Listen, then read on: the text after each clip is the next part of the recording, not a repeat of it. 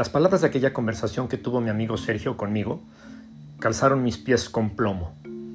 Me hicieron ver una verdad que mi propia esposa había intentado mostrarme sin que yo fuera capaz de escucharle. Por más de 20 años quise realizar uno y otro proyecto de vida racionalizando y justificando con todos los argumentos que fui capaz de construir para convencerme a mí mismo de que eso que yo determinaba llevar al cabo era la voluntad de Dios. Lo contradictorio es que nada de lo que me propuse resultó como fue planeado. De hecho, en la mayoría de los casos, por no decir que en todos, la historia terminó en encrucijadas con paredes decoradas de frustrante color gris y agrietadas por relaciones trastocadas, comprometidas y con un sentido de pérdida de tiempo y energía sin fruto alguno.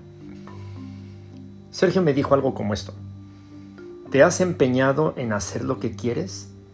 Y lo has hecho, y claro, los resultados no han sido los idealizados porque has hecho lo que quieres en lugar de disponer tu humilde voluntad para que Dios haga contigo y con tu vida y a través de ella lo que Él quiere. Abandónate a la voluntad de Dios y deja de remar en la dirección que tu corazón desea. Levanta los remos y deja que la corriente de Dios te arrastre. Cuando menos esperes, llegarás al lugar indicado y estarás haciendo precisamente lo que Dios disponga. Quizá haya otro espacio para ahondar en detalles de esa conversación y toda la historia de trasfondo.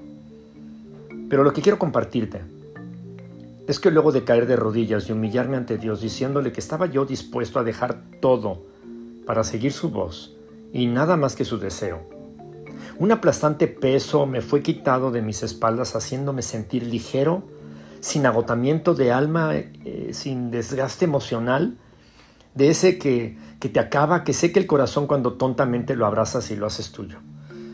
Y a consecuencia de aquella experiencia, a modo de un parteaguas, mi enfoque hacia la vida laboral cambió y mi sentido de frustración y agotamiento tomó un renovado camino tras dar un esperanzador giro. ¿Y qué crees? Dios cambió casi todas las formas, pero en el fondo me permitió seguir mi vida para hacer lo que Él me llamó a hacer.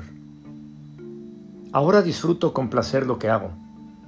Dios me ha permitido diversificar mis actividades en función a mis habilidades, capacidades y competencias y me ha mostrado la certeza del proverbio del día.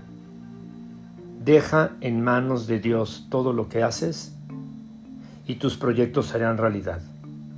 Proverbios 16.3. Deja en manos de Dios todo lo que haces y tus proyectos se harán realidad.